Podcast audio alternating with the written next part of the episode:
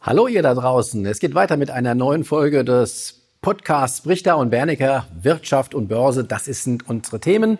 Und wir wollen uns heute mal über Greta unterhalten. Ja, ihr habt richtig gehört. Greta Thunberg, die Umweltaktivistin. Wir haben beim letzten Mal nämlich über die Umweltbewegung geredet.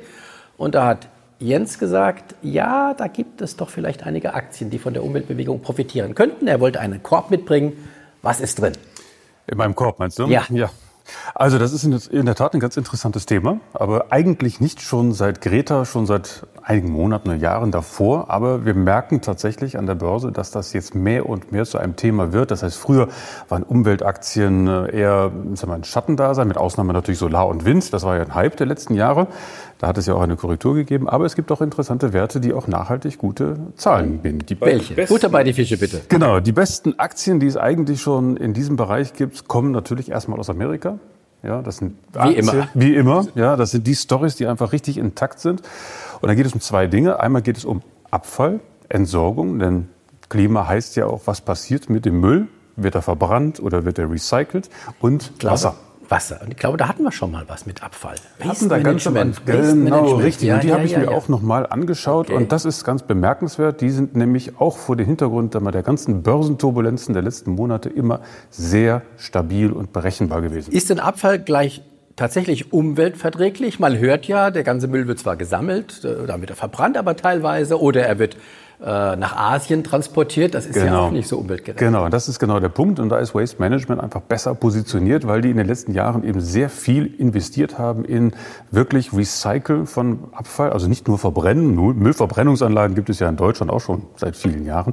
Und das ist ja nicht unbedingt positiv. Aber Waste Management hat sich darauf spezialisiert, eben den Müll auch wirklich zu recyceln. Das heißt, Materialien rauszuholen und die dann auch wieder zu verwerten. Und das ist auch der Grund, warum die Ertragskraft von Waste Management in den letzten Jahren gestiegen gestiegen ist. Wie ist der Kurs gelaufen? Sehr, sehr gut, sehr, sehr gut. Also ich habe ja eine Grafik jetzt Darf hier mal, auf meinem Computer. Mhm. Ja, da sieht man so, was seit oh. 16 bis 19 passiert ist. Und da sehen wir, das hat zwischendurch mal Pause gegeben. Aber 18, ein Aufwärtstrend. Aber ein sehr solider Aufwärtstrend. So, und vor allen Dingen einen mit wenig Schwankungen. Das ist ja nicht so ganz unwichtig. Genau. Viele Schwankungen sind das nicht gut, wenn man die genau. Aktien behalten möchte. Richtig, richtig. Erster Wert also im Korb Waste Management. Immer noch Waste Management. Dann haben wir den zweiten amerikanischen Titel. Das ist dann American Water Works. Und das ist mehr oder weniger genau das Gleiche, nur eben auf Wasser bezogen. Also hier geht es darum, nicht nur Wasserversorgung, Versorgung, sondern auch das Aufbereiten von Wasser. Und das natürlich wieder unter Verwendung von Technologien, die eben umweltschonend und verträglich sind. Früher hat man Kläranlagen, Chlor und all diese ganzen Geschichten gemacht. Heute geht das besser und anders. Und da sind die Amerikaner weiter, als wir Europäer uns das vorgestellt haben. Jetzt rennst du fast bei mir offene Türen ein, denn American Waterworks ist einer unserer wahren Werte, die wir im Ware Werte Depot und auch im Ware Werte Fonds haben. Ja, Wunderbar. schon seit einiger Zeit. Und sie gehören auch zu den besten Werten bei uns. Das muss ich sagen. Ich glaube, die gehörten mal zu RWE, richtig? Richtig, genau, ja? richtig. Und die und haben die dann verkauft an die Börse gemacht. Ja, genau, richtig. Mhm. Und die sind ähm, auch sehr stabil auch seit 2016, 17, 18 ist das eine, eine von den Aktien, ich meine, du jetzt wirst du es besser wissen als ich wahrscheinlich, wo ich der Auffassung bin, trotz des positiven Trends der letzten Jahre stehen wir da immer noch am Anfang. Den Kursverlauf brauche ich mir gar nicht angucken, den habe ich im Kopf, das ging wirklich nach oben, da gab es eine heftige Korrektur, da sind wir damals eingestiegen okay. beim Ware Werte Depot und dann geht es wieder nach oben. Wunderbar, da sind wir also da gleiche Meinung, behalten und trotzdem genau. noch kaufen. Wunderbar. Also zwei haben wir schon. Zwei haben wir Abwasser schon. und Abfall. Genau, jetzt wird es ein bisschen tricky, weil jetzt kommen wir natürlich schon in den Energiebereich. Bereich. Und da hatten wir natürlich in den letzten Jahren klar Wind und Solar. Und da haben wir auch das Politikum, was passiert jetzt eigentlich mit der Wind- und Solarbranche. Da hatten wir ja die Favoriten Nordex, Vestax und äh, die sind natürlich ganz schön unter die Räder gekommen. Weil auch die Windbranche in Deutschland unter die Räder Richtig. gekommen ist. Quasi, es wird immer schwieriger, noch irgendwelche Windanlagen zu bauen. Die Vorschriften werden stärker. Man muss jetzt, glaube ich, äh, ein Kilometer mindestens Abstand halten von Wohngebäuden. Äh, die Bürgerinitiativen nehmen zu. Hat die Windindustrie in Deutschland überhaupt noch eine Zukunft? Ich glaube schon, dass sie eine Zukunft hat, aber du hast recht, es sind natürlich schon große Herausforderungen. Auch das äh, Recyceln von Windanlagen, das ist bei mir in der Recherche zum Beispiel völlig neu gewesen. Auch schwierig, ne? Sehr schwierig. Ja. Also mittlerweile gibt es 45.000 Windräder, die eigentlich jetzt schon 2019, 2020 entsorgt werden müssen beziehungsweise ersetzt werden müssen, weil sie alt sind.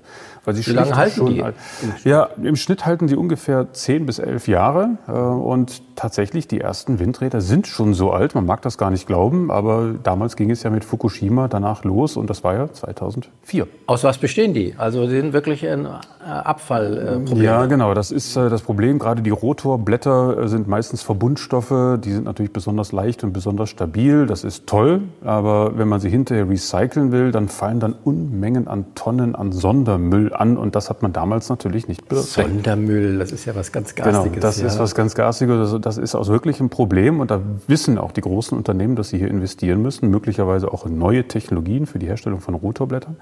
Aber das ist das eine, das ist so die Belastung durchaus vergleichbar mit dem, was die deutschen Versorger RWE und E.ON mit ihren Braunkohle- und Atomkraftwerken haben. Wir reden beim Thema Recycle, aber nur über die Rotorblätter. Die anderen, also die Anlagen, die, die Windmühlen als solche, die können stehen bleiben länger. Die können länger stehen bleiben, die können tatsächlich überarbeitet werden. Mhm. Also die Motoren und die Getriebe und die, ähm, die Masten, das hält schon durchaus länger. Aber trotzdem ist es interessant, weil die Windenergie wird auch in Deutschland, um die Frage zu beantworten, sicherlich noch eine Zukunft haben. Vor allen Dingen, wenn diese berühmte Nord-Süd-Trasse gebaut wird. Eindeutig, der Wind ist im Norden stärker als im Süden. Dort wird der Strom produziert. Der soll dann Genau. über Trassen nach Süden kommen. Genau, wusstest du, also tatsächlich ist im Norden so viel Strom schon vorhanden, dass er in Spitzenzeiten nach Dänemark, nach Holland und nach Frankreich Ja. verschenkt wird.